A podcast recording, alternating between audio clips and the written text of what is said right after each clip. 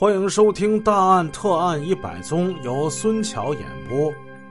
上回故事我们说到，姐姐徐春枝心理防线被攻破了，她意识到只有公安机关把胡丹给抓住，她的妹妹才能走上正路。她不准备再隐瞒下去了。现在的她反而懊悔那天。怎么没把妹妹新租那栋楼的前前后后仔细看看，记在心中？倘若向刑警们说错了，可怎么办？包庇罪，她做梦也没想到，自己每天上班下班，伺候丈夫和孩子，过着一个步入中年的普通妇女的平静生活，现在，却又有了一个这么吓人的罪名。徐春枝哭了，她用手绢擦着眼泪。这回我说的可都是真话，这回说的都是真话。那天我没上楼，我就是在楼下看了看，但那楼是不会错的。审到这里，魏国良和常毅交换了一下目光，他们凭借经验断定，徐春之这回说的话，他是可信的。许春枝啊，你现在能把那座楼给找到吗？常毅问他。这可是你悔罪立功的最后机会了。徐春枝想了想，肯定的说：“我能。”七月二十号凌晨，通宵未眠的刑警们检查武器，整装待发，人们的脸上都带着严肃冷峻的神情。房间里充满了临战前的紧张气氛。同志们，胡丹这个案子，咱们前前后后搞了八个月，现在到了决战的时刻了，是最后冲刺的时候了。魏国良睁着熬红的双眼望着大家，别看那眼睛布着血丝，但是他炯炯有神。胡丹这个亡命徒。这个死硬分子他是有枪的，可能还有同伙住在一起。如果他惊了，他必然要开枪拒捕。我们在抓捕过程之中是有可能流血甚至牺牲的，所以我们既要勇敢果断，又要机智灵活，讲究策略，避免发生意外。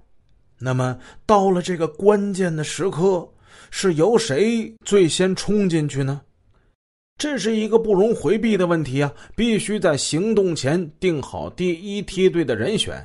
一时之间，室内是鸦雀无声，静极了。这有生命危险呐！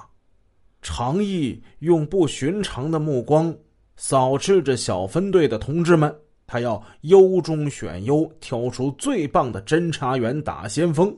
常毅的目光最后停在身边的孔令飞身上。孔令飞，你敢不敢上？孔令飞脱口而出：“老大，你敢上，我就敢上。”这是二人多年来的默契。另一个人场毅早就选好了，就是他自己。好，就是咱哥俩了。在刑警大队，除了魏国良兼任大队长之外，常毅是职务最高的。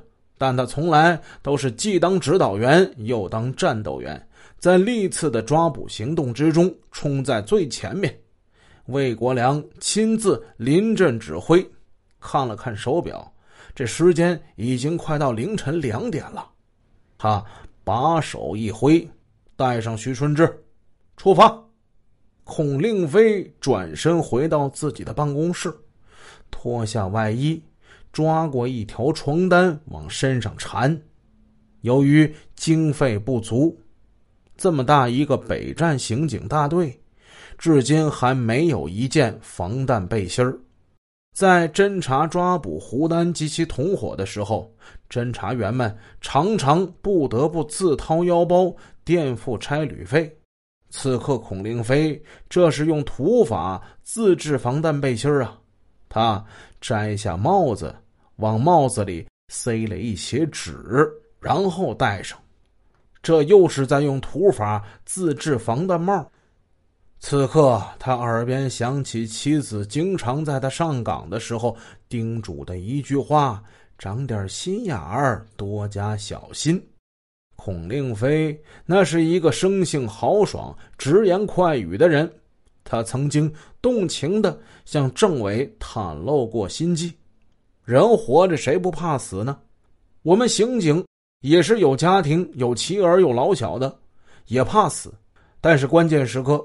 我就是怕死也要冲上去，和歹徒做斗争。我们要尽量减少，避免流血牺牲，不仅不死，还要置他们于死地。孔令飞正为自己武装的时候，常毅走了进来。令飞啊，你有什么想法？孔令飞说：“老大，没啥想法，你指到哪儿，我冲到哪儿。